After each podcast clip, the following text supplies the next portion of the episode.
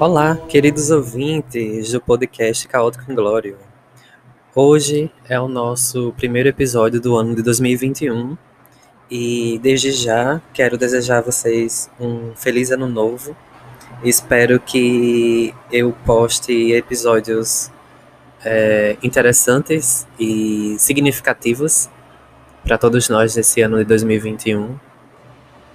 E desde já quero dizer para vocês que o ano passado, né, como eu havia falado no último episódio que foi sobre Clarice Lispector, o ano passado foi um ano complicado, foi um ano de muitas perdas, né? A gente perdeu muita gente próxima e para quem não perdeu pessoas próximas, sempre estava é, angustiado, né, o ano passado e preocupado se iria perder alguém tão próximo. E querendo ou não, a gente, a gente agora na, no ano 2021, pelo menos aqui no Brasil, né? No comecinho desse ano 2021, a gente ainda está apreensivo com as questões da, da vacina e enfim. É, eu quero desejar a vocês um ano de muita saúde, paz, muito amor e espero que é, esse podcast possa ser um lugar de reflexão. Então eu espero que esse podcast seja um ambiente para que a gente fuja um pouco dessa realidade é, ruim, né? Dessa realidade que está sendo tão difícil lidar. Então é isso. Feliz 2021 e vamos agora para o nosso episódio sobre a obra de José Saramago, intitulada Caim.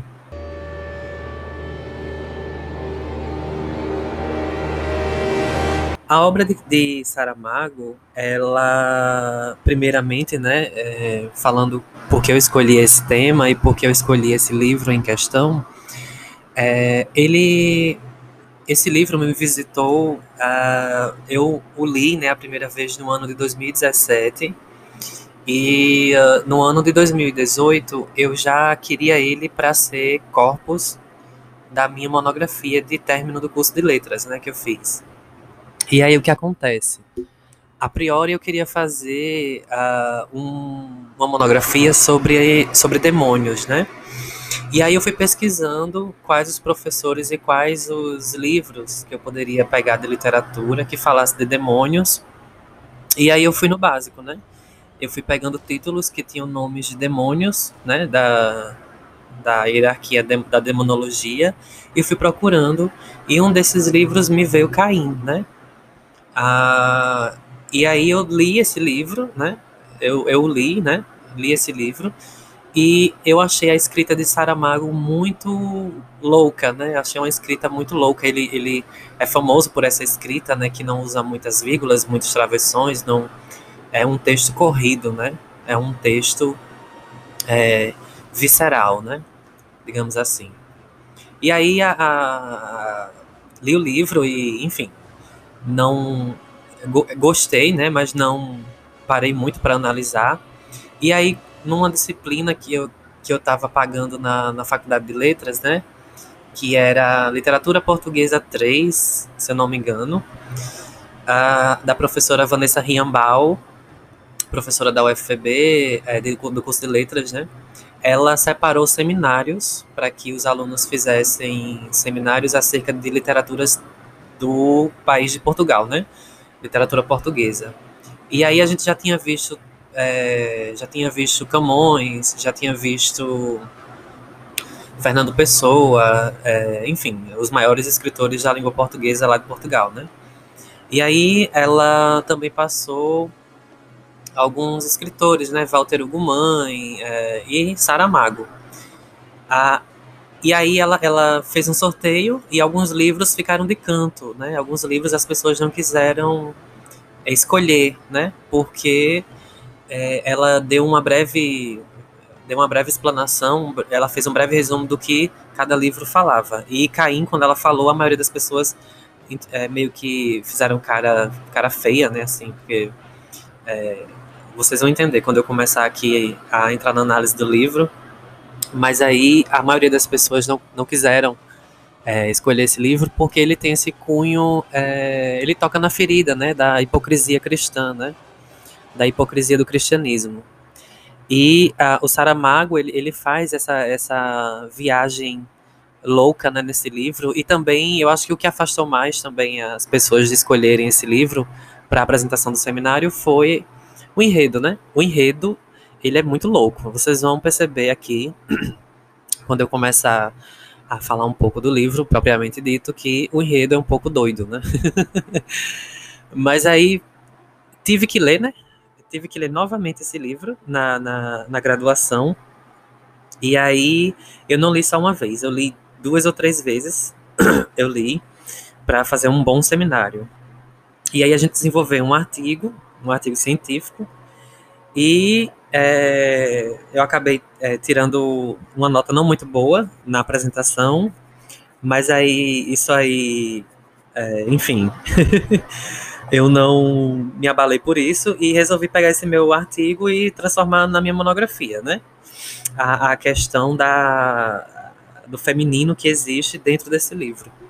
E nesse meio tempo da, da, dessa disciplina de literatura portuguesa 3 até o fim do curso, eu acabei entrando num grupo de pesquisa, que faço parte até hoje, é, que estuda psicanálise. E dentro desse, desse grupo tem um tem uma sub-área, né, digamos assim, tem uma, uma tem pessoas que estudam gênero, né? E aí você pode abrir para feminino, masculino, é, é, também transgênero, enfim, todas as as possibilidades de um gênero se, se, se circunscrever na sociedade, né? Na vida cotidiana.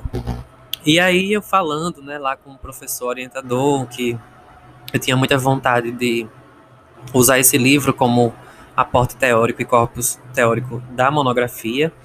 É, ele e juntamente com outro colega do grupo me orientaram a fazer a monografia num estilo já quase de projeto de mestrado, né? E aí foi um desafio.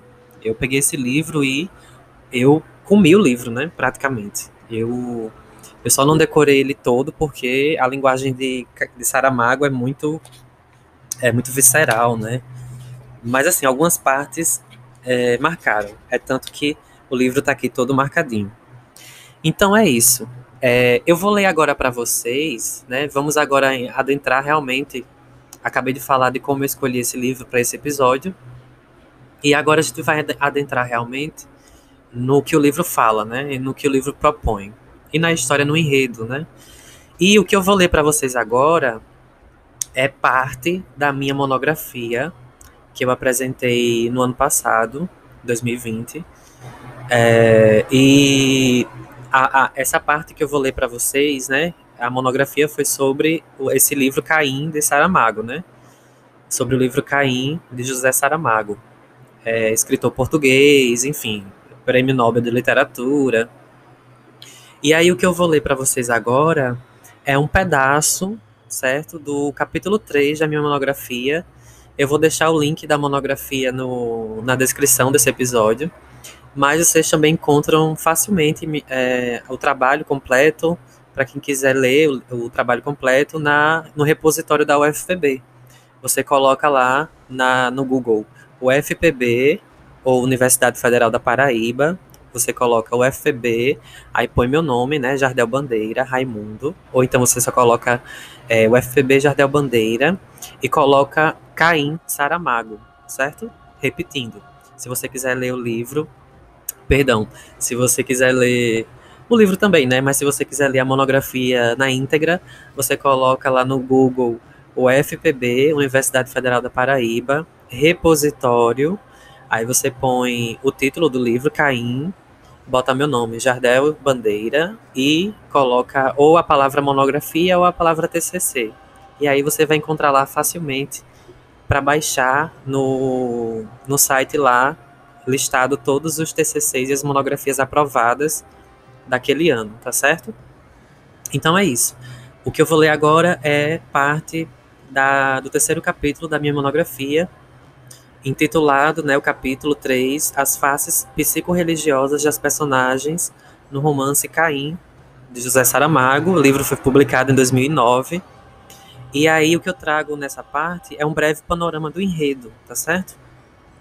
Então, o livro Caim de Saramago é, fala da história por trás das histórias oficiais bíblicas, ou seja, mostra um ponto de vista diferente do que se é narrado na Bíblia, né? O Antigo e o Velho Testamento. Uh, Antigo ou Velho Testamento. Um dos pontos mais importantes da obra trata sobre a passagem que narra o conflito entre Caim e seu irmão Abel, morto por inveja de seu irmão. Na história bíblica, vemos, assim como no livro, né, uma, uma preferência de Deus investida a Abel e não uh, com a mesma intensidade ou nenhuma para Caim, sendo esse aspecto da índole divina um motivo suficiente para que Caim uh, matasse seu irmão, né, a sangue frio. Assim, Caim é marcado com o estigma de criminoso e condenado por Deus. A vagar errante pela terra, a condenação também imposta ao Caim de Saramago, acrescido de um ponto extra que determina todo o enredo da história, que além de vagar sem rumo pela terra, também vai viajar no tempo e no espaço contra sua vontade. Entretanto, dentro de uma limítrofe do Velho Testamento bíblico, que se inicia no livro de Gênesis e vai até o livro de Jó, então, Saramago, ele pega a história bíblica clássica de Caim e Abel, né? Abel e Caim, Caim e Abel. A história do primeiro criminoso, né? O primeiro assassino. E aí, é, Saramago subverte essa, essa, essa clássica história, né? Mas ele tem um, um ponto até o livro de Jó, né? A gente percebe no, na história, no enredo, que uh, Caim, né, o personagem de Caim na história, ele viaja no tempo e no espaço, né? Ele, ele faz essa cronotopia, né, cronotopo. Ele faz essa, essa viagem é, para os tópicos, né, para através do tempo e do espaço. Só que é, Saramago vai até o livro de Jó, né, diferentemente do livro uh, do Evangelho segundo Jesus Cristo, né, que é outro livro bem interessante, né, que já, já pega o, o Novo Testamento. Mas aí no livro de Jó, uh, no livro de Jó, ele tem aí a última viagem que a gente identifica no, na Bíblia, né, na Bíblia, essa Bíblia que é usada na igreja até hoje, né, os escritos antigos. Mas aí é, o, o personagem Caim ele fica entre esse uh, entre esses pontos. Ele não, não, não sai desse tempo, desse espaço. Ele fica uh, dentro desse tempo limítrofe. E é nesse tempo que o Saramago utiliza o enredo para poder desenvolver o seu livro, Caim, né? E uh, esse livro, ele foi o, último livro publicado uh, não por Saramago, né? Porque ele, é, um, é, é quase um livro póstumo, né? Saramago estava muito doente já quando publicou esse livro. E aí uh, o, o livro foi, né? A primeira publicação do livro é de 2009, né? E aí, é, seguindo aqui na, na parte da monografia, eu coloquei assim: o assassinato de Abel por Caim na Bíblia é motivado pela suposta inveja que Caim tinha de seu irmão com Deus e a predileção quase cega de Deus por Abel e suas oferendas, sacrifícios. Uh, o leitor mais desinteressado pelas escrituras sagradas dos cristãos e judeus vai minimamente se permitir a, a questionar-se sobre esse motivo não ser muito plausível, como num tipo de karma, né? Ao qual Caim é inclinado a acreditar que é destinado a ser o vilão e, ou como num processo de causa e efeito, pelo crime que cometeu. Para pôr essa motivação mais no campo da plausa, plausibilidade, no livro, diferentemente da Bíblia, vemos uma índole duvidosa de Abel. Né? Então aí, a Saramago, José Saramago, ele subverte a, a, o logos, né? a, a questão clássica. Quando Saramago uh, diz assim, né, no livro, aí a gente vai entrar no livro agora, tá? na página 33, Saramago né, coloca assim: Foi então que o verdadeiro caráter de Abel veio ao de cima, em lugar de se, de se compadecer do desgosto do irmão e consolá-lo. Escarneceu dele, e, como se isto ainda fosse pouco, desatou a enaltecer a sua própria pessoa, proclamando-se perante o atônito e desconcertado Caim, como favorito do Senhor, como um eleito de Deus. O infeliz Caim não teve outro remédio que engolir a afronta e voltar ao trabalho. A cena repetiu-se invariável durante uma semana. Sempre um fumo, sempre um fumo que subia, sempre um fumo que podia tocar-se com a mão e logo se desfazia no ar, e sempre a falta de piedade de Abel, os dichotes de Abel, o desprezo de Abel. Então aí Saramago coloca no livro uma índole diferente, né, que a gente a gente na, na história clássica a gente tem uh, o Caim como assassino, como demônio, como o execrável, né? E, e aqui na, no livro Caim de Saramago a gente tem o Abel uh, não sendo o santo que a igreja prega, né, até hoje, que ele foi o coitadinho, foi a vítima, que ele foi assassinado pelo irmão Caim, e etc, etc. Aí eu sigo dizendo assim: é perceptível que indiretamente vemos a total vista grossa que Deus desempenha com relação aos deboches de Abel para com seu irmão, já entrando no próximo personagem que a seguir nos prestaremos a tentar interpretar, nada mais nem menos que o próprio Deus, né? Uh, para tanto, será que Caim é realmente um assassino sem causa ou será ele um anti-herói das narrativas históricas da Bíblia, né? Falando em Deus, ele, né, o Altíssimo, no livro de Caim é construído como um ser fútil, birrento e cheio de contradições, percepção que só é possível pelo acordo literário que é provocado e partilhado entre a narrativa do personagem Caim sobre quem seria Deus para ele, com o leitor da obra de Saramago, onde pelo discurso de Caim ele desce de sua carapaça divina de divindade intocável e inacessível, logicamente no processo inconsciente de desprendimento de seus valores e caráter inquebráveis, apresentando ao leitor a ruptura com a intrínseca onisciência que é sempre atribuída a Deus por seus seguidores e discípulos. A obra de Saramago vai além, né? Quando o Deus que é apresentado no livro tem a sua própria moralidade posta em questão. Ah, pois a leitura, pois pela leitura analítica do papel de Deus no enredo, o vemos sendo retratado com ironia e ridicularização. Então a gente vê a, a, que Saramago ele foi muito criticado porque além primeiro que Saramago coloca Deus, né, a, a, a, a palavra Deus com D minúsculo, né? Daí você já tem uma afronta aos religiosos, né? Ele, Saramago não coloca Deus com D maiúsculo, que geralmente essas pessoas que são mais fanáticas, né?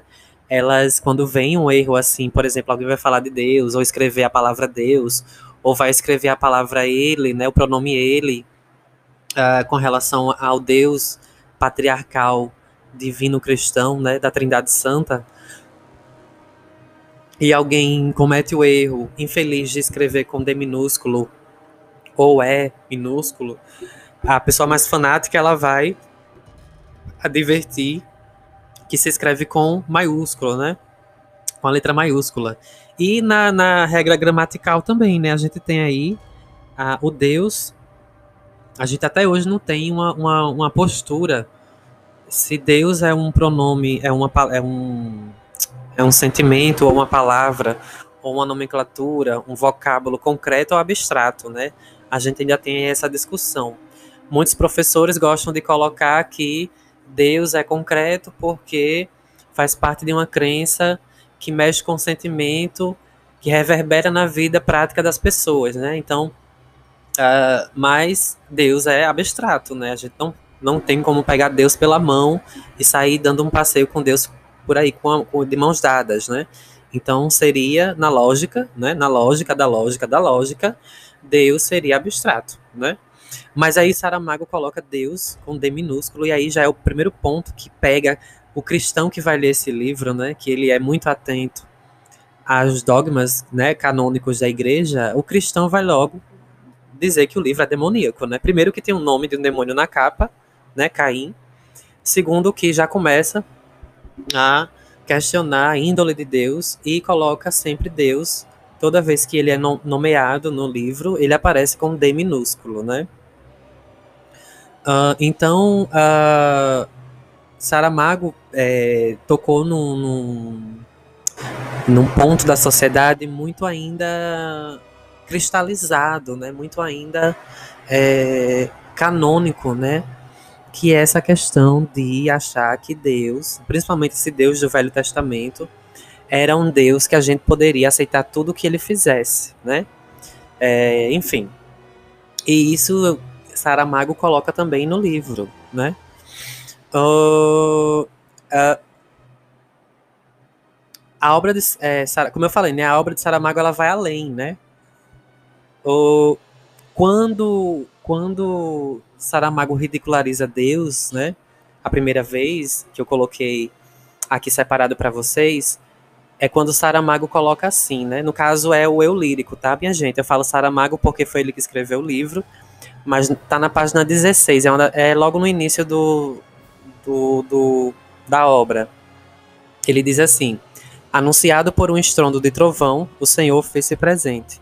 Vinha trajado de maneira diferente da habitual, segundo aquilo que seria talvez a nova moda imperial do céu, com uma coroa tripla, tripla na cabeça e empunhando um, o sceptro com um cacete. Eu sou o Senhor, gritou. Eu sou aquele que é. O jardim do Éden caiu em silêncio mortal. Não se ouvia nem o zumbido de uma vespa, nem o ladrar de um cão, nem um pio da ave, nem um bramido de elefante. Então, nesse trecho, vemos que a ironia que o narrador traz em dizer que Deus sempre gostava de chegar com escândalo pelos sons dos trovões. Escândalo que era também observado em suas roupas e acessórios, né? Dizendo até parecer existir no céu um tipo de moda fútil restringida aos deuses, analogicamente comparada às grifes que pertencem ao mundo da moda na nossa contemporaneidade. Uh, mundo fashion, né? Ao mundo fashion, que é restrito a uma classe abastarda, que seria a classe dos deuses, além de colocar Deus em um pedestal de ser arrogante, quando não somente fala, mas fala aos gritos, vociferando: Eu sou o Senhor, eu sou aquele que é. Né? Então, deixando todos em mortal silêncio, também não abrindo espaço ao diálogo, pelo menos não nesse momento. O que justificaria o autoritarismo desse Deus que exige a sua criação que sigam as suas vontades, somente pela fé. Somente pela fé. Que os filhos de degradados pelo pecado original são imbuídos de ter. Do contrário, são condenados sem muito a se discutir. Então, é, Saramago coloca esse Deus como um Deus fútil, um Deus que gosta de roupas caras, né? Se apresenta de forma arrogante, grita, eu sou aquele que é, e não deixa nenhum tipo de abertura para o diálogo, né? É, é esse Deus que tem na, no enredo de, de Caim, de José Saramago. Uh, a onipotência de Deus, né, também é um ponto discutível do enredo, pois é contraditório. Como um Deus que detém todo o poder eterno sobre todo ser e todas as coisas pode ser morto por um mortal, Caim, né, no caso.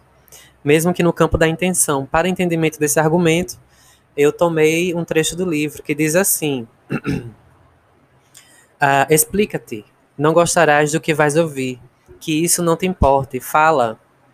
É simples. Matei Abel porque não podia matar-te a ti. Pela intenção estás morto Compreendo o que queres dizer, mas a morte está vedada aos deuses. Sim, embora devessem carregar com todos os seus crimes cometidos em seu nome ou por sua causa. Deus está inocente, tudo seria igual se não existisse. E aí, a, a, na página 35, Saramago diz isso, né? É, a conversa de Caim com Deus. Que Caim fala que, pela intenção, Deus está morto, porque, é, como Abel como Caim não conseguiu matar Deus, né? Não vai conseguir nunca matar Deus. Ele matou Abel porque, é, pela intenção, Abel seria o querido de Deus, né? Seria um sucessor de, de uma prole que ele ia colocar no mundo, né? Haja vista que Abel e Caim eram filhos de Adão e Eva, né? Enfim. E aí a gente tem a prole, a, a, o projeto de Deus, né? O projeto de Deus ele foi encerrado com a morte de Abel. E aí por isso que Caim foi uh, Caim foi condenado. No caso da Bíblia, né, a gente falando aqui da Bíblia, né, especificamente, Caim foi condenado a vagar errante, né, pela, pelo mundo, uh, uma vida triste com a marca do a marca uh, do pecado na testa. E no livro de Saramago, além dele ser condenado também a vagar errante pelo mundo, ele tem um extrazinho, como eu disse, de ser condenado a vagar no tempo e no espaço, né? Então, Deus manda Caim viajar no tempo e no espaço, faz com que ele viaje no tempo e no espaço sem, sem poder é, escolher quando, nem para onde. Né? Deus faz esse. Uh, condena Caim dessa forma no livro de Saramago. E aí, minha gente, é, é, esse foi um breve panorama, né? No final, Uh, a intenção implícita de Caim ao matar seu irmão era matar a Deus, né? Onde o leitor é levado à surpresa de que nessa permissão, entre aspas, ao livre-arbítrio da arte literária, uh, uh, nesse sentido processual de desconstrução, em Caim se expressa também a descentralização de um Deus que antes era o Altíssimo e hoje é destituído de, de hierarquias, tanto pelas suas características pessoais duvidosas uh, e, tão, e tão parecidas com o comportamento humano, né? Quanto pela sua aproximação quase amigável com Caim, uma vez que no enredo, uh, na narrativa, é, é permitido a ele proferir reflexões, conclusões e acusações contra Deus. Então aí a gente tem é, Deus com Caim, né? A gente tem a relação de Caim e Deus muito próxima, quase de, de uma amizade, né? Quase de uma amizade. Uh, permitia a eles dois, né? ter um, um, uma conversa de amigos, praticamente, de, de refletir a vida, refletir as questões é, uh, do, do mundo, né, da, das sociedades. E aí tem um ponto na página 35 que Saramago coloca assim: uma conversa entre Caim e Deus. Sacrilégio, será? Mas em todo caso, nunca. Mas em todo, mas em todo o caso, nunca maior que o teu, que permitistes que Abel morresse Tu é que o mataste. Sim, é verdade. Eu fui o braço executor, mas a sentença foi ditada por ti. O sangue que aí está, não fiz verter eu. Caim podia ter escolhido entre o mal e o bem. Se escolheu o mal, pagará por isso. Tão ladrão é o que vai à vinha como aquele que fica a vigiar o guarda, disse Caim, na página 35 do romance de Saramago Caim. Então, quando Caim fala isso, ele quer dizer o quê? Que Deus tem culpa, né? Deus tem culpa na morte de Abel. Não é porque Caim matou que é Caim que vai ser condenado e que ele vai ser o, o, o mauzão da história, né? Digamos assim, por assim dizer. Deus também tem culpa nisso aí. Deus também tem uma grande parcela de culpa. E no livro, durante todo o livro de Caim, né, de Saramago, uh, durante toda a narrativa de Caim, é, ele, ele vai dizendo isso, né? Que a Deus tem culpa em vários pontos da história humana e da história do Antigo Testamento, né? Deus tem culpa. O livro ele, ele inicia lá no Jardim do Éden, né? E o livro já inicia com ironia, quando é, Caim diz assim, né? Porque quem narra o, o, quem narra o livro é o próprio Caim, tá certo? É o demônio Caim, no caso, o demônio numa visão cristã cristalizada, canônica, a gente tem um livro que é narrado pelo próprio demônio, né? E aí eu quero só ler para vocês aqui rapidinho a, a, a parte inicial do capítulo 1, quando diz assim, né? Quando o Senhor, também conhecido como Deus, se apercebeu de, de que Adão e Eva, é, perfeitos em tudo, o que apresentavam à vista, não lhe saía uma palavra da boca, nem emitiam ao menos um simples som primário que fosse. Teve de ficar irritado consigo mesmo. Uma vez que não havia mais ninguém no jardim do Éden a quem pudesse é, responsabilizar pela gravíssima falta, quando os outros animais produtos, todos eles, tal como os dois humanos, do faça-se divino, uns por meio de mugidos e rugidos, outros por roncos, chilreios, assobios e cacarejos desfrutavam já de voz própria, num acesso de ira surpreendente em quem tudo poderia ter solucionado com outro rápido Fiat. Correu para o casal e, um, um após outro, sem contemplações, sem meias medidas, enfiou-lhes a língua pela garganta abaixo. Então, o livro já começa desse jeito, né? O livro já começa com ironia com o próprio nome de Deus. Quando o Senhor, também conhecido como Deus, aí ele já coloca Deus com D minúsculo, como eu falei agora há pouco. O livro já inicia com essa ironia é, que já toca no, na ferida, né, do, do cristão mais fervoroso.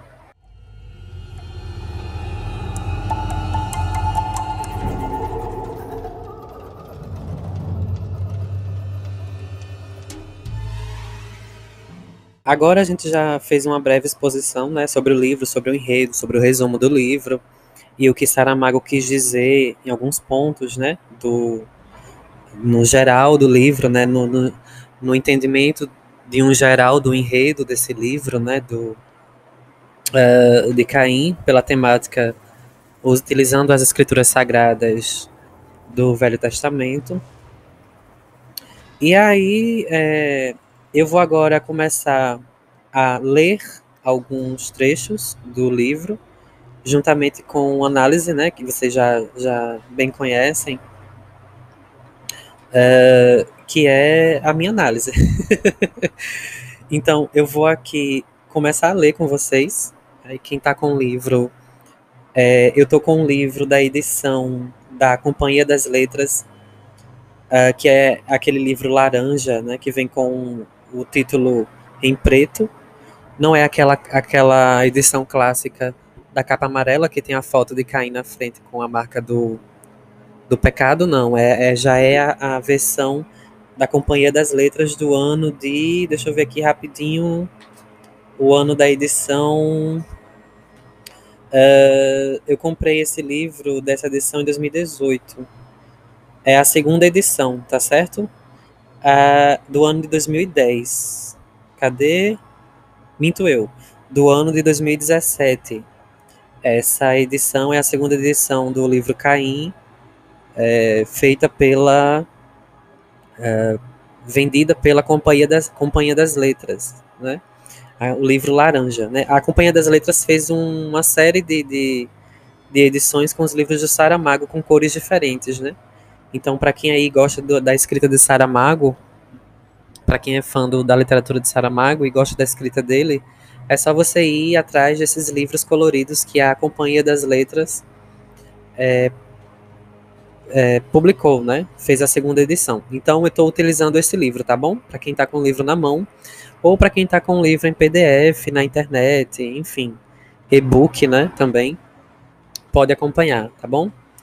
Então, o primeiro ponto que, é claro que eu não vou ler todos os pontos que eu separei aqui, né, que eu tinha separado já na época da monografia, porque ali é um estudo bem mais profundo, aqui a gente não vai conseguir falar de tudo que eu gostaria de falar, mas alguns pontos eu, eu vou passear aqui com vocês. Uh, um primeiro momento é quando fala, é, ainda lá na página uh, na página 18 do livro, ainda no Jardim do Éden, né, que a história ela começa a se desenrolar ainda falando sobre a criação do mundo, como eu li o trecho inicial para vocês agora há pouco, né, que Saramago coloca o Deus com D minúsculo, e aí tem uma parte que Saramago já coloca o criacionismo versus o evolucionismo. Na, no finalzinho da página 18, Saramago diz assim, ó, carregando sobre os ombros as fedorentas peles bamboleando-se sobre as pernas trópegas, Adão e Eva pareciam dois orangotangos que pela primeira vez se tivessem posto de pé, Fora do jardim do Éden, a terra era árida e inóspita. O Senhor não tinha exagerado quando ameaçou Adão com espinhos e cardos, tal como também havia dito, acabara-se a boa vida. Então, quando Saramago, eu digo Saramago, tá, gente, porque ele escreveu o livro, mas entendam aqui que é o eu lírico. Mas quando o, o narrador diz assim, Adão e Eva pareciam dois orangotangos, a gente tem aí uma quebra de expectativa do criacionismo, né? Já que Adão e Eva foi criado e é uma mitologia da, da, da Bíblia, né, da, dos escritos das Sagradas Escrituras antigas do Velho Testamento, o criacionismo está em Adão e Eva, mas quando ele diz que pareciam dois orangotangos, é, ele coloca o evolucionismo, né, de, de Darwin, né, essa rixa eterna do criacionismo contra o evolucionismo. E é uma, uma é uma temática que até então né, a gente consideraria como uma temática já vencida. Né? A gente sabe realmente que os humanos é, são descendentes né, de um grupo, enfim, não sei explicar direito para vocês, mas os humanos são descendentes de um grupo de macacos, enfim, que se reproduziram e deu origem. A gente é próximo, é o animal mais próximo dos humanos, enfim. A gente estuda isso na escola desde pequeno, né? O, evolucionismo. E aí a gente já tem essa questão em xeque, né? E hoje, né, tem muita discussão. A gente tem aí ainda, infelizmente, o governo, né, o nosso governo brasileiro, que a nossa ministra da, dos direitos humanos, né, é, não quero aqui nomeá-la para não atrair coisas ruins a este podcast. Nem vou nomear o nome do nosso do nosso excrementíssimo presidente é, vigente, né? Pra, também para não atrair energias ruins. Mas a gente tem aí no nosso governo atual brasileiro que, é, por vezes, eles colocam a Bíblia em cima da ciência, né? As questões mitológicas, né? E aí a gente, querendo ou não, a discussão ainda é bem viva né, nos dias de hoje. E aí, outro ponto, já na página 23, quando o, o, o narrador diz assim: Era como se dentro de si habitasse uma outra mulher, como nula dependência do Senhor, ou de um esposo por ele designado, uma fêmea que decidira finalmente fazer uso total da língua e da linguagem, que o dito Senhor, por assim dizer, lhe havia metido pela boca abaixo. Então aí a gente tem uh, uma mulher dentro de Adão, né? É, Saramago utiliza essa subversão dos gêneros já no início do, no início do livro, na página 23, quando, uh, quando Adão sente que, que tem uma mulher dentro dele que decide as coisas. Né? Ela coloca Eva sentindo essa dualidade logo no início, né? que corrobora com o, o aporte teórico da minha, da minha monografia, que foi sobre é, a anima e a anima e animos, né? A ânima ou anima e animos, né? Que é a questão junguiana de, de Carl Jung, né? A questão psicanalítica, da psicologia analítica, sobre a teoria do arquétipo da anima e animos, né? Que é o yin e o yang, que a gente tem dentro da nossa psique, da nossa alma, uma parte feminina e uma parte masculina. E aí Saramago já começa a brincar, né? Já começa a subverter a ordem lá bíblica de que o homem é homem, mulher é mulher. E aí a gente tem do, do homem, homem, mulher, mulher, tá certo? Do ponto de vista de um uh, de um arquétipo construído pela sociedade convencional, tá? Sociedade é hipócrita, né? E aí lá no na página 25, num próximo trecho, Uh, e aí vocês vão perceber, né, para quem já leu muito Saramago, que Saramago praticamente não faz parágrafos. Então, a gente não tem muito como orientar vocês aqui pelo, pela minha fala, né? A gente, a gente só tem a orientação pelas, pelo, pelo número de páginas e pelos capítulos mesmo, porque Saramago, como eu falei para vocês, a escrita dele, para quem não gosta, não, não, não desce, né? É uma escrita muito fluida demais, né? Ela, ela é corrida. E aí, na página 25, tem um trecho já no finalzinho da página que diz assim: Eva sorriu, pôs a mão sobre a mão do querubim e premiu-a suavemente contra o seio. Seu corpo estava coberto de sujidade, as unhas negras como se as tivesse usado para cavar a terra, o cabelo com um ninho de enguias entrelaçadas, mas era uma mulher, a única. Então aí a gente tem o desejo do anjo por Eva, né? a Eva começa a tocar nos queridinhos de Deus. A gente tem já aí uma força de um demônio que eu vou falar mais à frente, que é Lilith, né? A gente já tem aí uma força, porque Lilith, ela vive em todos nós, né? Também nos homens. Mas na mulher, Lilith, ela aparece mais, né? A força de Lilith agindo contra Deus, já aí nesse ponto da narrativa de Caim. Uh, e agora a gente dá um salto é, a gente dá um salto bem grande agora para a página uh, para a página 50, perdão, para a página 49,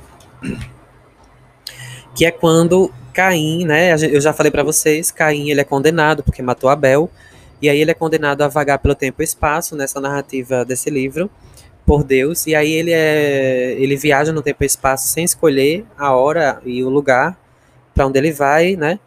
E aí a gente vai agora para a primeira viagem no tempo de Caim, né? Que ele faz, que ele uh, uh, que ele uh, faz a primeira viagem no tempo. E aí e aí tem uma parte que Lilith aparece pela primeira vez na narrativa, né?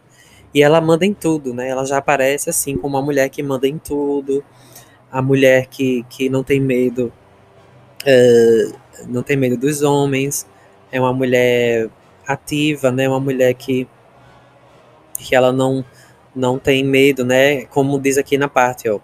O Senhor é senhora, né? Porque Caim pergunta quem é o senhor desse reino? E aí as pessoas dizem: não, não é um senhor, é uma senhora, né? E o seu nome é Lilith. Não tem marido? perguntou Caim. Creio ter ouvido dizer que se chama Noa, mas ela é quem governa o rebanho, disse o olheiro. E imediatamente anunciou: Aqui está a pisa do barro, né? Quando Saramago chega nesse reino, né? Ele se, se, depara com o reino e já pergunta, né, por uma questão machista, a gente já entende que quem governa os reinos são os homens. Por uma questão cristalizada, por uma, uma questão cristalizada da nossa sociedade patriarcal, a gente já entende que seria seria uma, um homem que iria uh, que iria é, governar aquele reino, mas aí o, o servo, né, já diz a ele: não, quem governa aqui é uma mulher. E essa mulher. e, e essa mulher é a Lilith, né? O nome dela é Lilith. E falam que ela é casada com Noah, né? E aí, e aí Saramago já traz uma, uma subversão é, Noé, né? Noé, Noah em inglês, Noé em inglês é Noah. E aí ele já traz a subversão dizendo que Lilith é casada com o uh, o Noé, né? E aí eu quero passar para a página 51, quando a gente tem a superioridade feminina colocada no enredo. Quando uh, o, o narrador diz assim: regressam ao palácio desta vez pela parte edificada anterior à ampliação em curso, e aí viram no balcão uma mulher vestida com tudo o que devia ser o luxo do tempo. E essa mulher uh, que à distância já parecera belíssima, olhava-os como absorta, uh, como absorta, perdão, olhava-os como absorta, como se não de, como se não desse por eles. Quem é? perguntou Caim.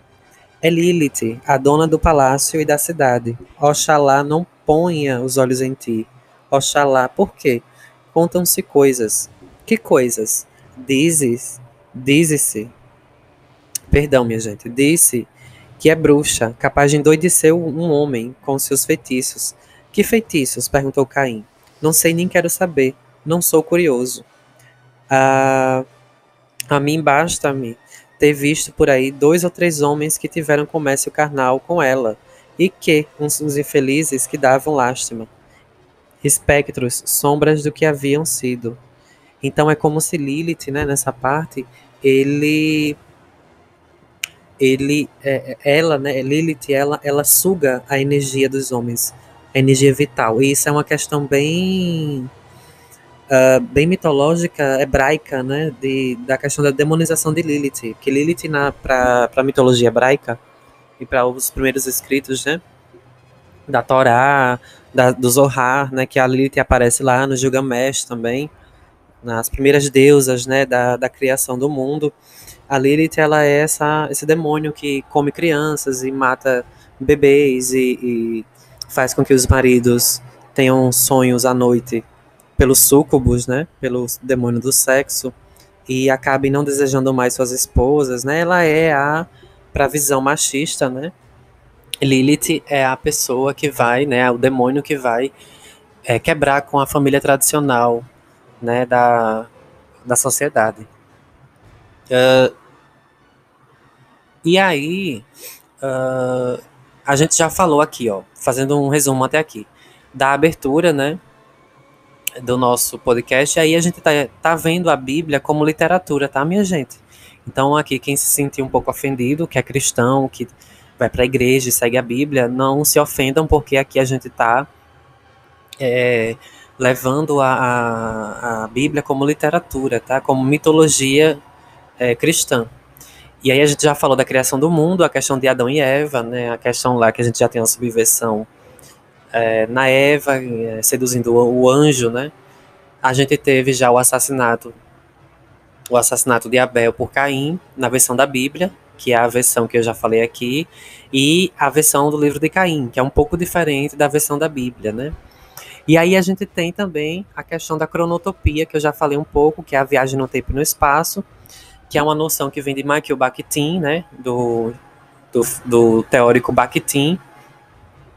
Se vocês quiserem dar uma pesquisada, cronotopia, cronotopo, né, é uma, uma noção é, consagrada por Bakhtin, que fala dos espaços realistas e ambientes imaginativos, de fantasias também, e aí vocês também, vocês também podem ir atrás do outro teórico que eu, que eu utilizei para fazer esse podcast, que é o Borges Filho, que ele falou sobre essa questão da viagem nos espaços realistas e também em ambientes imaginativos da literatura e também que nos leva às transgressões cronotópicas, né? Cronotopo, já expliquei aqui que é aquela questão de viajar no tempo e no espaço, né? Dentro de uma narrativa literária. Então, uh, então aí a gente já está na primeira viagem no tempo, né? Ao todo, olhem, só para fazer um resumão do livro, ao todo, Caim viajou oito vezes no tempo e no espaço. Depois que ele foi condenado por ter matado o irmão, Caim viajou oito vezes. E aí a primeira vez, a, a primeira viagem a gente já está nela, que é quando é, Caim encontra pela primeira vez na terra de Nod, né? O uh, Lilith.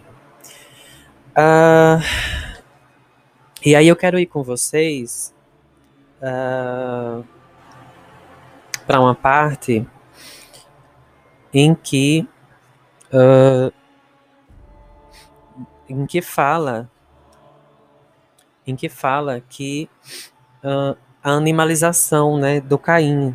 É, Lilith usava Caim para fazer o sexo mais selvagem possível, né? E nessa noção desse primeiro capítulo, dessa primeira viagem, né, que é o capítulo 4, especificamente do livro, é, Lilith faz a inversão, inversão lógica machista de que é o homem que come a mulher, né, no caso. Porque vê, aí, na página 59, já no finalzinho, o eu diz, o narrador diz assim: Caim dá voltas à vida na sua cabeça e não lhe encontra explicação. Veja esta mulher que, não obstante, está enferma de desejo.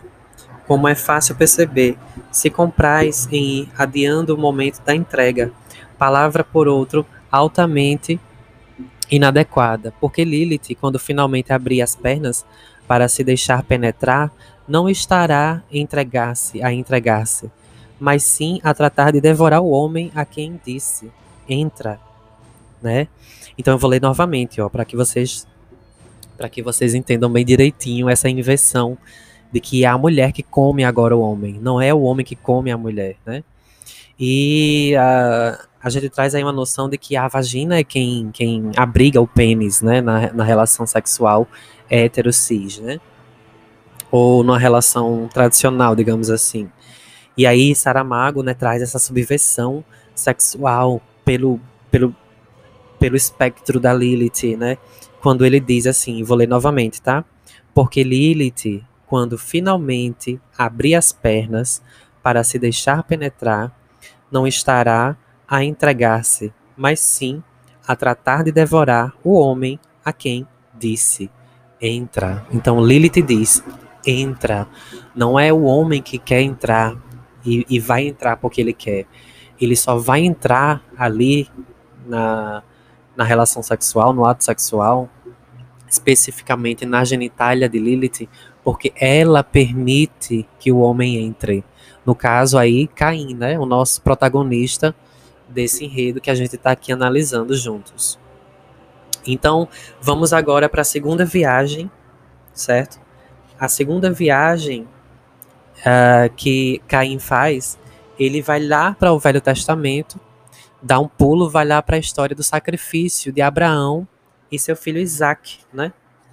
É quando é, Caim é enviado por Deus para essa para esse tempo na história antiga do das Sagradas Escrituras.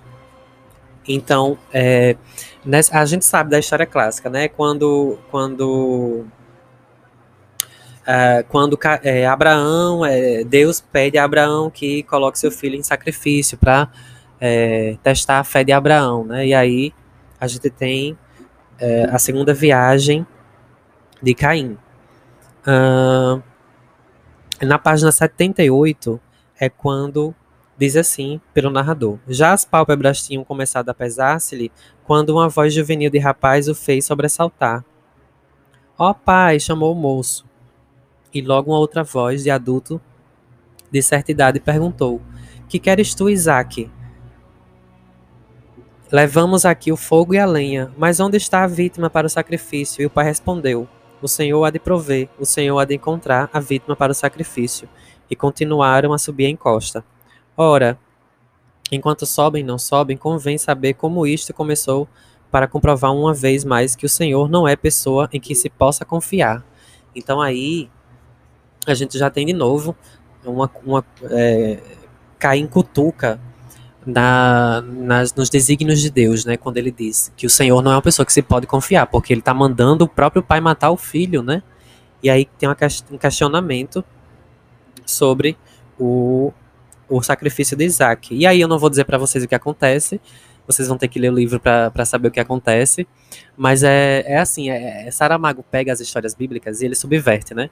Ele cria uma, uma ele cria uma, uma outra história. É por isso que eu falei há há um pouco tempo atrás, agora nesse episódio, que é uma história oficial por trás da própria história oficial, né? É como se Saramago desse uma reescrita à história, só que de um ponto de vista verdadeiro, né? Pelo ponto de vista da narrativa de Saramago, tá certo? E aí é como se é como se Saramago colocasse a verdadeira história por trás dessa verdadeira história, entre aspas, que a Bíblia nos traz, clássica e canônica e consagrada até hoje. E aí, na terceira viagem no tempo, né, a gente já passou pela primeira viagem no tempo, a segunda viagem no tempo, agora a gente está na terceira viagem no tempo, que Caim vai para a passagem bíblica da Torre de Babel, né? que aí o livro coloca como se Deus estivesse com inveja das pessoas, e aí é por isso que ele, que ele mata as pessoas na Torre de Babel, porque é, é, na página 83 é quando a gente se dá conta que, que Caim está na, na, na, no momento da Torre de Babel. Outra coisa interessante desse livro é que o Caim, né, o personagem, ele vai viajando no tempo e no espaço e a gente não vai percebendo muito. A gente só percebe quando ele já está no outro, no outro lugar, né? Porque Caim tem, é, Saramago, desculpem, tem esse poder de nos colocar tanto dentro da história que a gente não percebe que que o, o que o uh, o personagem está viajando no tempo e no espaço. E aí, é, a gente se dá conta que Caim está na terceira parte, está na terceira viagem da sua condenação, quando o narrador diz assim: Outro presente disse, pareceu-lhe que, que este devia ser mais antigo que o anterior, aquele que havia salvo a vida ao rapazito chamado Isaac, e isto mostrava que tanto poderia avançar como voltar atrás no tempo, e não por vontade própria, pois, para falar francamente, sentia-se como alguém que mais ou menos, só mais ou menos, sabe onde está, mas não aonde se dirige. Lá longe, vinda mesmo a propósito, na beirinha do horizonte, distinguia-se uma torre altíssima, com a forma de um cone truncado. E aí a gente tem a certeza que Caim agora está no momento da Torre de Babel. E quando ele vai para a terceira viagem, é que ele se dá conta que ele não escolhe para onde ele vai viajar, né? Que é Deus que está colocando ele para viajar para onde Deus quiser. Uh, e aí, uh, Caim descobre que o verdadeiro motivo de Deus ter destruído a torre é porque ele não gostou da torre, né? Ele achou que é, é, ninguém poderia produzir ninguém poderia produzir uma construção tão majestosa é, se não fosse pelas mãos dele mesmo, né? Por exemplo, ele criou o mundo, então a gente não podia é, ele, ele, na visão de Deus, desse Deus fútil, né, que eu falei lá no início, tá? E Deus ficou com inveja do povo de, de, do povo dessa da, da Torre de Babel e mandou que é, a torre fosse destruída, né? A gente tem aí a destruição da Torre de Babel. E no finalzinho do capítulo 6, que fala da terceira viagem, que é a viagem para onde Caim vai para a Torre de Babel, é, tem um trecho que é, eu coloquei como epígrafe da minha monografia, que diz assim: A história dos homens é a história dos seus desentendimentos com Deus. Nem ele nos entende a nós, nem nós o entendemos a ele. Vou repetir, tá? A história dos homens é a história dos seus desentendimentos com Deus. Nem ele nos entende a nós, nem nós o entendemos a ele. É bem interessante que, é, basicamente, Saramago coloca que a história da gente, né, do, de nós mortais, é sempre a história de sofrimento, né? É a história que a gente não tem, a gente não tem uma amizade verdadeira com Deus. A gente a gente, a gente é somente é, um, uma fazenda onde Deus brinca com seus, seus bois e suas vacas, né? Seu gado. Basicamente é isso. E aí chega num ponto do livro agora, tá? Vamos seguir um pouquinho com o livro, que é a quarta viagem, que Saramago coloca Sodoma e Gomorra. É uma parte bem polêmica. Acredito que seja a mais polêmica do, do a mais polêmica do livro, que, uh, uh, que é quando é, Caim coloca o Caim coloca a questão que Deus né, matou as pessoas de Sodoma e Gomorra por simplesmente não entender a vida deles, né? Então, quando Caim já está lá em Sodoma e Gomorra, Caim diz assim, ó, era o caso de lhe terem chegado lá acima ao céu de onde tinha vindo uh, instantes antes, numerosas queixas pelos crimes contra a natura cometidos nas cidades de Sodoma e Gomorra ali perto. E aí a gente tem no, na história clássica né, da Bíblia que foi feita uma barganha, né? Abraão e Deus ficam barganhando os inocentes de Sodoma, assim como na Bíblia. E aí eles barganham, a gente sabe da história bíblica, né, que eles ficam barganhando 50, 45 pessoas, 40, 30 para salvar de todos aqueles habitantes de Sodoma e Gomorra Abraão e Deus ficam barganhando os inocentes que ali existem. Só que depois, uh, quando chega às vias de fato, uh, Deus uh, acaba matando todo mundo, né? A maioria das pessoas ali ele acaba matando, inclusive mulheres, crianças, né? idosos, enfim, todo mundo acaba morrendo em Sodoma e Gomorra por um pecado que a Bíblia condena até hoje, né? Velho Testamento. Ah, e aí, é, ah, Caim, né? Uh, coloca Caim como narrador coloca a ironia de novo na página 94, na, nesse trecho de Sodoma e Gomorra, quando diz assim: Caim parou de encilhar o jumento para agradecer a generosa dádiva e perguntou: Como te parece que vai o Senhor contar os dez inocentes que, no caso de existirem, evitariam a destruição de Sodoma? Crês que irá de porta em porta, inquirindo das tendências e dos apetites sexuais dos pais de famílias, dos pais de família e seus descendentes machos? O Senhor não precisa de fazer escrutínios desses. Ele só tem de olhar a cidade lá de cima para saber o que nela se passa. Respondeu Abraão. Queres tu dizer que o Senhor fez aquele acordo contigo para nada, só para te com, prazer tornou Caim a perguntar. Uh, tornou Caim a perguntar: O Senhor empenhou a sua palavra. A mim não parece, tão certo como eu, me chamar Caim, embora já me tenha chamado Abel. Exist, existam inocentes ou não, Sodoma será destruída, e se calhar esta mesma noite.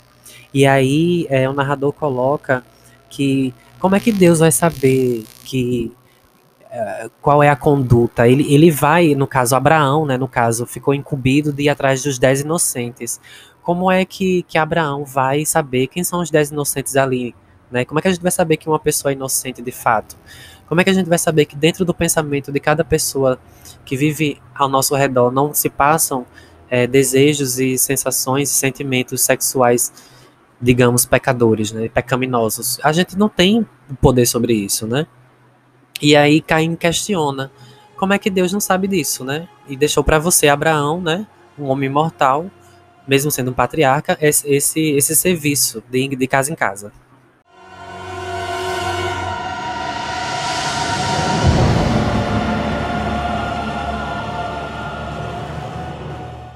E aí, ainda na, no capítulo 7, né, da, dessa viagem que Saramago faz à Torre de Babel, perdão, a Sodoma e Gomorra, né, ainda nessa viagem, na quarta viagem, do capítulo 7, é, na página 97 do livro, na página 97, tem um trecho né, que a gente tem a, a, uma volta ao Jardim do Éden, quando o narrador diz assim: Quanto à mulher de Ló, essa olhou para trás, desobedecendo a ordem recebida, e ficou transformada numa estátua de sal. Até hoje ainda ninguém conseguiu compreender por que foi ela castigada desta maneira, quando tão natural é que queremos saber o que se passa nas nossas costas.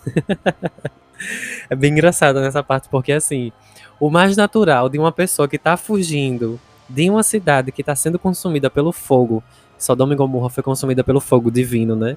Porque as pessoas estavam ali pecando. Minha gente, o mais normal de um ser humano, o mais normal é ter curiosidade de olhar para trás, para ver se pelo menos o fogo está perto, para correr mais rápido, ou é, colocar os passos mais devagar para descansar mais, né? E aí, o, e aí Caim, né, o narrador coloca essa parte irônica, né? O mais, o mais, é, o mais básico é você olhar para trás. é você olhar para trás. E aí continua: é possível que o Senhor tivesse querido punir a curiosidade como se tratasse, como se se tratasse de um pecado mortal, mas isso também não, não abona muito a favor da sua inteligência, né? A inteligência de Deus. Veja-se o que sucedeu com a árvore do bem e do mal. Se Eva não tivesse dado o fruto a comer Adão, se não tivesse comido ela também, ainda estariam no jardim do Éden, com um aborrecido que aquilo era. Aí ele coloca, né, que é, a gente, a gente, a gente é, paga pelos nossos pecados, mas de todo o pecado não é ruim, né? A gente só peca porque a gente gosta, né, de pecar, porque se não fosse assim a gente não ia atrás do pecado, né? Digamos de passagem, o pecado é bom. Né? Isso, é, isso é um consenso até para as pessoas que vivem na igreja, né?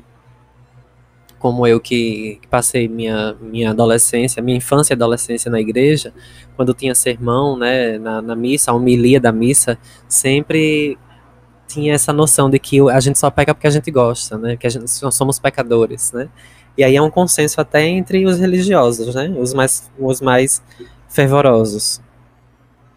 E aí a quinta viagem, né, a gente já vai para a quinta viagem, se encaminhando já para o final do livro, a quinta viagem que Caim faz no tempo e no espaço, ele vai para o deserto do Monte Sinai. Ele vai visitar a passagem bíblica que fala do tempo de Moisés, né? Ele vai agora para o tempo de Moisés. E aí é, ele percebe que está no Monte Sinai, no tempo de Moisés, Logo no início do capítulo 8, na página 98, quando diz assim: No instante, aquele mesmo Caim que havia estado em Sodoma e voltar aos caminhos encontrou-se no deserto do Sinai, onde, com grande surpresa, se viu no meio de uma multidão de milhares de pessoas acampadas no sopé de um monte. E aí a gente já tem. É, Deus já joga Caim né, no tempo e no espaço, já para aquela época em que ah, os hebreus estavam é, fugindo dos lá do, do faraó, né?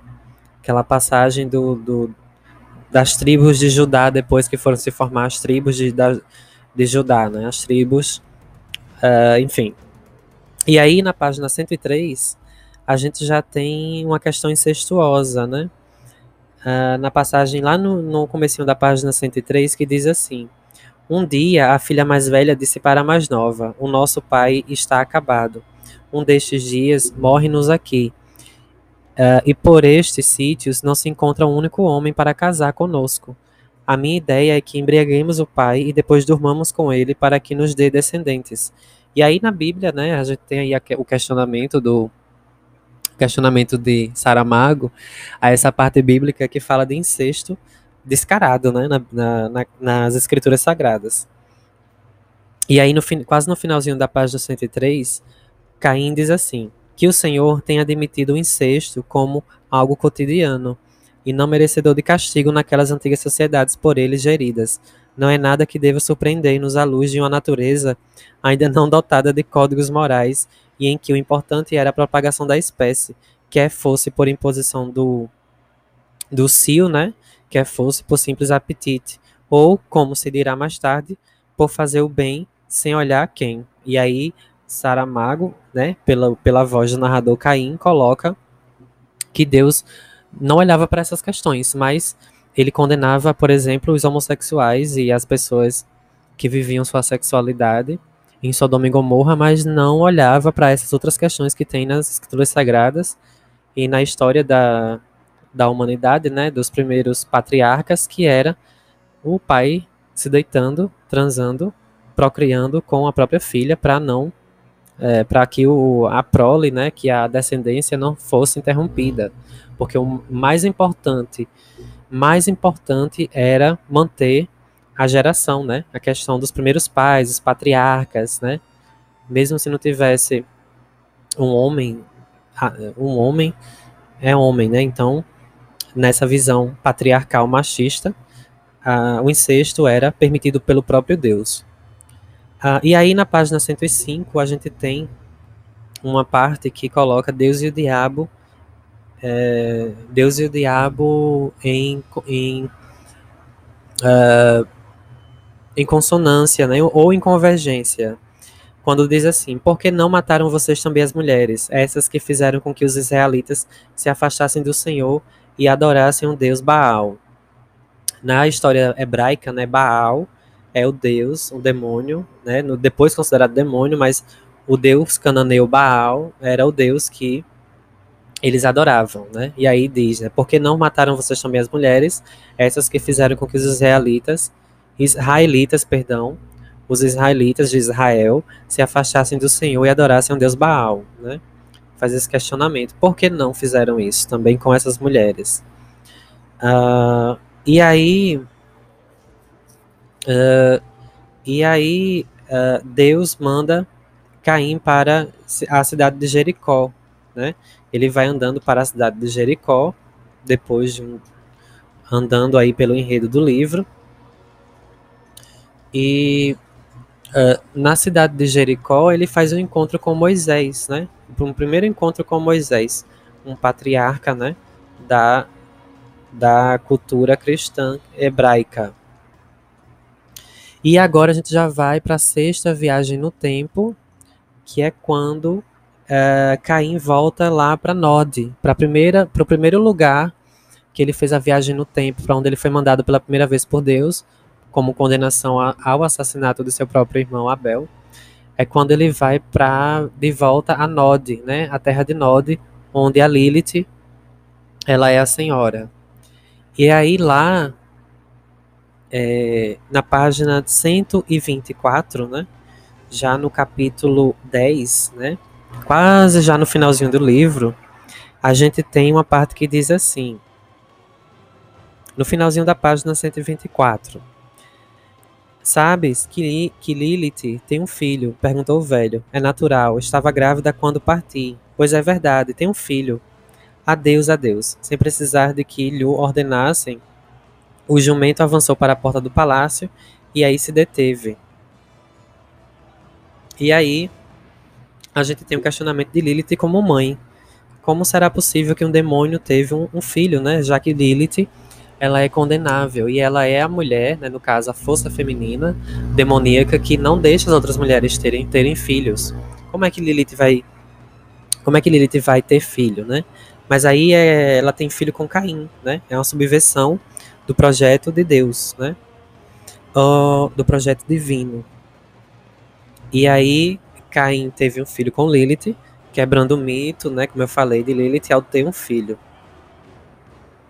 Uh, e aí na, na página 125, na, na página seguinte, é onde a gente tem a comprovação que Lilith realmente teve o filho de Caim. Quando diz assim: Uh, o escravo subiu a escada e voltou daí a pouco, acompanhado por um rapazinho que devia ter uns 9 ou 10 anos. E aí a gente tem um pouquinho da noção do tempo, de quanto tempo é, Caim viajou desde a primeira vez até essa sexta viagem, né? A gente tem aí um tempo de 9 anos, 9 ou 10 anos, né? Que é, coincidentemente é o número do capítulo 10, né? Capítulo 10, 10 anos. Então é como se cada capítulo que a gente lesse desse livro contasse como um ano da vida é, de Caim, né? Um ano da narrativa da história de Caim. E aí diz: É meu filho, pensou Caim. O escravo fez-lhe sinal para o seguir. No cimo da escada estava Lilith, tão bela, tão voluptuosa como antes. Adivinhei que virias hoje, disse. Por isso me vesti assim, para que gostasses de me ver. Quem é este rapazinho? O seu nome é Enoque. É teu filho. Caim subiu os poucos degraus que o separavam de Lilith, agarrou as mãos que ela, que ela lhe estendia e em um momento apertava nos seus braços. Ouviu-a suspirar, sentiu que todo o seu corpo estremecia. E quando Lilith disse: Voltaste? Só pôde responder: Sim, voltei. E aí a gente tem o nome de. de o nome de, de, de, do filho de Caim, de Lilith, é Enoque, né? Que é um nome. É um nome angelical, né? A gente já tem aí. A gente tem aí uma subversão de novo da questão do. Hum, da questão do canônica do cristianismo, né? Que um, dem, um, dois demônios, no caso, né, visto pela igreja, visto pelas escrituras sagradas, Caim é um demônio para a escritura, considerado o primeiro assassino. Lilith é, nem se fala, né? É uma, um demônio que é antes da, da, da, de Caim existir. Lilith já existia lá no Jardim do Éden, né, como a primeira mulher, a primeira Eva, no caso. E aí a gente tem o nascimento de um filho que é nomeado com algo angelical, né, para subverter a demonização e a, a questão demoníaca, né? Querendo ou não também, né, minha gente, Lúcifer é filho de do Deus, né? Lúcifer é um anjo, né? Ele tem a chama divina ali também, né? Se a gente pensar direitinho, né? No moer das no moer das, das, das ideias, né? no trocar das ideias, no trocando em miúdos, Lúcifer também tem um pezinho em Deus ali, né? Ele é filho de Deus, né? Também. Tudo vem dele, né? No caso, depois que eu fiz essa monografia, eu, a monografia sobre esse livro, eu vi que tudo vem da deusa, né? Mas como tudo vem de, um, de uma centelha divina maior, tudo vem dele. Até o mal vem de Deus, né? E aí na página 130, a gente tem outra subversão do mito de Lilith, que é Lilith se casando. E aí, já no finalzinho da página 130, diz assim: Isso significa que não ficarás, que partirás um dia destes. Disse Lilith: Sim, creio que assim será. Se nasci para viver algo diferente, tenho de saber que e para que. Desfrutemos então o tempo que nos resta. Vem para mim, disse Lilith. Abraçaram-se aos beijos, agarrados, rolaram na cama de um lado para o outro, e quando Caim se encontrou sobre Lilith e se preparava para penetrar, ela disse: A marca da tua testa está maior. Muito maior, perguntou Caim. Não muito. Às vezes penso que ela irá crescendo, crescendo, alastrando por todo o corpo e me converterei em negro. Era o que era o que ainda me faltava desse Lilith sol, soltando uma gargalhada. Aqui imediatamente sucedeu um gemido de prazer quando ele, num só impulso, a cravou até o fundo. Então aí, na outro ponto que eu não, eu não falei até agora, mas eu queria que vocês, somente quando fossem ler o livro, ou para quem já leu, né, sabe que as, as partes sexuais do, do, do relacionamento, do ato sexual entre Caim e Lilith são muito fortes, né, muito eróticas são muito pictóricas, imaginéticas, né? São muito mágicas.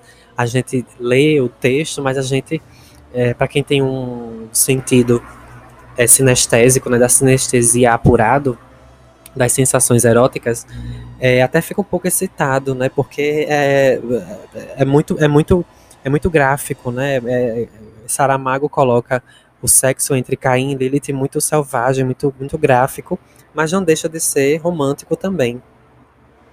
E aí esse, essa parte que eu li é só para destacar mais uma subversão, mais uma subversão da mitologia sobre Lilith que é ela se casando, né? Ela se casa com o Caim, né? Aí subverte novamente a questão da mitologia de Lilith. E também a gente tem aí o lado negro, como eu falei, da sombra e da luz, lá das questões junguianas, que é quando faz alusão a essa, a, quando ele diz, né, me converterei em negro, ele diz que ele se converterá totalmente, ele aceitará a parte má que existe nele, né, que era o que nós, todos nós, meros mortais também, teríamos que fazer, é aceitar a nossa, nossa parte, nossa sombra, porque nós somos feitos de sombra e de luz, né. E aí, já quase na, no final do livro, nós vamos para a penúltima viagem, que é para a Terra de Us, né? que é para a terra de us, job no caso. E us em inglês, né, nós, a tradução para o português, a terra de nós, né? E aí na página 132, no capítulo 11, é quando Caim percebe que está na terra de us, de us. Quando ele diz assim, né, o narrador, isto aqui chama-se terra de us, terra de nós, né? E aí ele vai encontrar com Job, né? Job é, muito religioso, né, honesto, etc, etc. E aí é, não acontece nada de muito interessante nessa terra de Job, né, na terra de Uz. Mas aí a gente tem uma questão bem interessante, né? Lá no finalzinho do capítulo, quando na página 144, quando o narrador diz assim, uh, em comparação, uh, desculpem, quando diz assim, uh, Montado num burro que já lhe pertencia de direito, Caim voltou ao seu lugar de trabalho para preparar o equipamento de viagem. Em comparação com o jumento que havia ficado na estrebaria do palácio de Lilith, aquela magnífica estampa de burro que tinha feito despertar a cobiça do, do alveitar em Jericó. A nova montada é mais uma espécie de rocinante aposentado. No entanto, mesmo a menos exigente das independências de juízo mandará reconhecer que é sólido de pernas, ainda que as tenha delgadas e algo cainstras no conjunto, como está passando o antigo dono que veio despedir-se à porta. Caim não vai mal servido quando no dia seguinte de manhã cedo se fizer finalmente a estrada. E aí, é, esse capítulo, né, esse capítulo 11, que fala sobre a terra de Uz, é quando ele coloca em questão essas pessoas que trabalham muito, mas que não vão ter nenhum tipo de lugar no paraíso, né? No caso, ele, a Saramago faz uma crítica ferrenha ao capitalismo, né, ao dono dos burros. É, a questão, é, Deus, né, seria o, esse dono dos burros, e aí a gente pode fazer uma analogia aos grandes empresários que têm a maioria das fortunas do mundo, né, por isso que o nome da terra é Us, né, terra de nós. A terra é nossa, se a gente fizer uma revolução, é, os, os, mais ricos, né, os, os, que detêm todo o poder, eles não vão conseguir é, lutar contra esse levante da população, né, e aí é tanto que o protagonista deste capítulo, né, se chama, se chama Job, né, que Job em inglês é trabalho, né? É um homem que é temente a Deus, é um homem que é honesto demais, né, enfim. E coloca esses, questionamentos a essas pessoas que são é, e aí a gente tem é, a confirmação de que Saramago quer colocar esse livro realmente para criticar esse ponto desse Deus que é é onipotente, ele tem o poder de tudo, né? Ele manda em tudo, ele, ele faz com que a gente viva num tipo de fazenda onde ele tem todos ali para brincar ao seu bel prazer, né? E aí, minha gente, a gente chega no fechamento do livro, que é a última viagem que Caim faz, né? A gente repetindo aqui, Caim viaja a primeira vez para Nod, conheceu Lilith e fez sexo com ela, e Lilith fica grávida. A segunda viagem ele vai para o tempo de Abraão e do filho Isaac, né, a questionar o sacrifício lá que Deus mandou Isaac, que Deus mandou Abraão fazer de seu filho Isaac. A terceira viagem no tempo a gente tem a Torre de Babel e o questionamento que a Torre de Babel foi destruída porque Deus estava com inveja da construção magnífica que os homens fizeram. A quarta viagem a gente tem aí a passagem de Sodoma e Gomorra, que é quando tem um questionamento sobre a sexualidade das pessoas, né? Saramago coloca muito em xeque a sexualidade das pessoas e também fala um pouquinho lá da questão do incesto de algumas meninas com seu pai somente para procriar, né? Que é uma questão bem bíblica que o sexo para a Bíblia, né, é para ser motivo de procriação e não de ter prazer. Aí na, na sexta viagem ele vai ao encontro de Moisés e no Monte Sinai para questionar alguns pontos né, da, da, das escrituras sobre, é, sobre a, ali a, adoração a deuses, né, aos deuses pagãos, no caso eu falei do deus Baal, o deus cananeu, e é, também como um ponto de que Deus estava com inveja desses outros deuses que ali existiam né, na cultura daquele povo. A sexta viagem é quando Caim volta para a terra de Nod, onde ele foi a primeira vez, contra Lilith, e aí ele descobre que teve um filho e acaba se casando com Lilith, subvertendo a mitologia de Lilith, quando ela, além de ter um filho que já subverte a sua própria gênese mitológica, ela também se casa com Caim, né? Dois demônios e aí tem o Enoch, que é o anjo. Na sétima viagem, ele vai para a terra de Uz, né? Conhecer Job, conhecer o trabalho e ver o quanto algumas pessoas, alguns tementes a Deus, são massa de manobra para esse Deus que é poderoso em todos os sentidos, até na sua vontade, né? Um Deus que é uh, que ele não leva em consideração a vontade de seus súditos. Ele só manda, manda e manda, né? E agora a gente está na última viagem, que é a viagem para o tempo de Noé e a Arca de Noé. E aí é onde a gente tem a parte a parte uh, da, da batalha dialética, né? A batalha entre Deus e Caim não é uma batalha é, física, é uma batalha de ideias e de, de, de ideologias.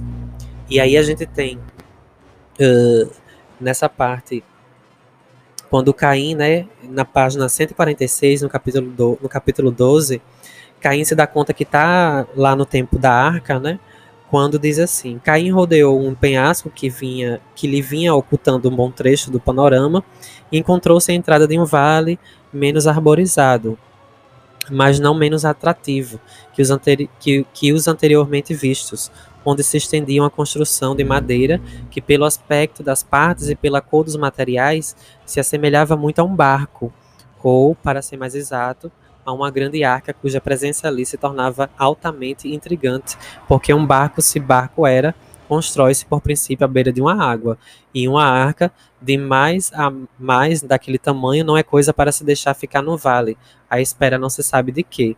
E aí Caim aguça sua curiosidade, e aí ele encontra Noé e ele ele acaba viajando junto com a família de Noé. E Noé, depois que o dilúvio começa a acontecer, Caim se coloca dentro do barco, né? Uh, e aí Caim se coloca já no, capi no na página 160, no fim do capítulo 12, diz assim: Caim já ali não estará. O mesmo rápido sopro de vento que o trouxe à porta da arca no preciso momento em que se vinha a, acercando Noé e o seu filho Cã com as últimas notícias. Partimos amanhã, disseram. Os animais já estão todos na arca, os comestíveis armazenados. Podemos levantar ferro. Uh, e aí no capítulo 13, a gente não tem uma viagem específica, porque Caim já está onde, onde ele deveria estar, né? Segundo os preceitos divinos. Ele já está na arca. E aí o capítulo 13 é para causar é, e confirmar essa ruptura do patriarcalismo, né, dos patriarcas bíblicos machistas e sobre o feminino. Lá na página 170, lá na página 170, Caim narra isso aqui, ó, que é bem interessante sobre a ruptura do, do patriarcado, né? Da questão dos primeiros patriarcas, né? Os grandes patriarcas que fizeram a aliança com Deus. E aí, na página 170, diz assim: das oito pessoas que compunham a família de Noé, só restavam agora, além do próprio patriarca, o seu filho, Sem, e a mulher e a viúva de Jafé. Duas mulheres ainda dão para muito, pensava Noé com seu indefectível optimismo e sua inabalável confiança no Senhor. Então, Noé já pensava em ter essa usufruir da, da, da mulher de seu filho e também da viúva de Jafé, né? E aí a gente tem uh, a quebra, né, a ruptura do patriarcalismo nesse ponto do, uh, do, do livro, né, na, quase na última página. E aí, uh, na última página, realmente, né, que acaba, encerra a, a obra de Saramago, Caim, uh, e aí é, tem uma parte, né, que aí é onde tem o, o questionamento entre o, o Novo e o Velho Testamento. A gente também tem nessa parte os 400 anos de silêncio, né? O ouro e o grande silêncio que Saramago coloca, que Caim diz que quando Deus não tem o que dizer, quando ele quando Deus fica em silêncio na Bíblia, né, na Bíblia tradicional, é colocado que Deus fica em silêncio porque ele é inteligente, ele quer deixar o silêncio como resposta. Mas para a narrativa de Caim, Deus fica em silêncio porque ele realmente não tem o que dizer, porque traz uma certa burrice, né, uma certa não inteligência da parte de Deus. Não tem, Deus não tem o que falar. Deus faz as coisas. Aqui, tá, minha gente? Estou falando da narrativa de Caim, tá certo? Desde o início desse, desse episódio, desse podcast. Aí Deus, é, Caim coloca Deus como uma pessoa burra, né? Que não sabe com, com sentimentos humanos. E aí a gente tem também um questionamento porque os deuses da mitologia grega, né? Eles são mais próximos da gente. E esse Deus que, que a Bíblia prega, né, esse Deus do Antigo Testamento principalmente, é um Deus mais distante, né, um Deus inalcançável, platônico, né? E esse Deus, e esse Deus aqui desse livro de Caim, já é um Deus que já é mais aproximado a já é mais aproximado ao, às sensações humanas, né? As emoções humanas. E aí, uh, no quase no finalzinho do livro, diz assim: uh, houve um grande silêncio. Depois Caim disse: Agora já podes matar-me. Não posso, palavra de Deus não volta atrás. Morrerás da tua natural morte na terra abandonada, e as aves de rapina virão devorar-te a carne. Sim, depois de tu primeiro me haveres devorado o espírito. A resposta de Deus não chegou a ser ouvida. Também a fala seguinte de Caim se perdeu. O mais natural é que tenham argumentado um contra o outro, uma vez e muitas. A única coisa que se sabe de ciência certa é que continuaram a discutir e que a discutir estão ainda. A história, a história acabou, não haverá nada mais que contar. Então o livro encerra assim, com essa batalha dialética com essa batalha de ideias entre Caim e Deus, Deus e Caim, até os dias de hoje, né? Então o livro termina em aberto. A gente tem aí essa discussão eterna entre Caim e Deus durante todo o livro, toda a narrativa. Caim e Deus conversam como amigos que estão debatendo sobre vários assuntos. E esses vários assuntos permearam as oito, as oito viagens que Caim fez no tempo e no espaço, é, fruto da condenação que Deus o colocou, né? E também sobre os questionamentos da sociedade, né, das questões do patriarcado, o feminino muito ali no, no papel da Lilith, né, como a mitologia que ele coloca ali hebraica em questionamento as, as, a subversão, né, do projeto de Deus que é a família, que é o, é a salvação das pessoas pelo não pecado e questiona também o que é pecado, o que é Deus, né? Também traz esse questionamento filosófico, né? Também e é isso, minha gente. Saramago é esse escritor que uh, você tem que ter um, um tempo para processar né, o que Saramago escreve. Ele não é um autor fácil, né? Saramago, José Saramago, Saramago não é um autor fácil, mas depois que você pega o, o fluxo da leitura de Saramago, das obras de Saramago, você vai entendendo por que ele escreve assim tão rápido, né? E vai entendendo por que ele coloca esses questionamentos nas suas obras. Uh, e aí é como eu disse lá no início do, do episódio, a gente tem que ver a Bíblia aqui nesse, no prisma desse enredo, dessa narrativa, como literatura, né? A gente não pode encarar a Bíblia aqui como um texto canônico, dogmático, né? Como verdade também, né? A gente tem que encarar aqui a Bíblia como um texto a ser discutido, né, a ser contradito também, a ser um texto até questionado, né, questionável. É, enfim, então esse foi o episódio sobre Caim de José, de José Saramago. Espero que vocês tenham gostado. Deixem alguns, algumas sugestões, algumas críticas, algumas opiniões nos nossos, nas nossas redes sociais, arroba caótico inglório, e se você procurar Caótico Inglório Podcast ou Caótico Inglório Cast, em todas as plataformas de streaming você, você vai encontrar. E se você for no Instagram, eu vou estar lá também, como Caótico Inglório. O Twitter também, a gente já tem Twitter, a gente já tem todas as redes sociais, né? Falta agora somente criar o YouTube, mas a gente eu já tenho o meu pessoal, que é Jardel Bandeira, é só procurar também. Então é isso. Um abraço a todos vocês e um beijo. Ainda não é a primeira mostra da crueldade de Deus, porque Deus da Bíblia, e a culpa não é minha, é vingativo, rancoroso, má pessoa. Como eu disse já mais que uma vez, Deus não é de fiar. O Deus da Bíblia não é de fiar, não há que ter confiança nele. Quando ele deita fogo a Sodoma, enfim, para castigar os homens que, que tinham decidido gostar de homens e não de mulheres, Abraão arranca-lhe a promessa de que se houver em Sodoma dez inocentes, Deus não queimará Sodoma. E Deus queima Sodoma. Não foi contar os dez inocentes, ou sabia menos ou sabia mais. E parece que toda a gente esqueceu de, de algo tão simples como as crianças. As crianças de Sodoma arderam como, como tudo que estava ali ardeu. E elas não, não tinham pecado.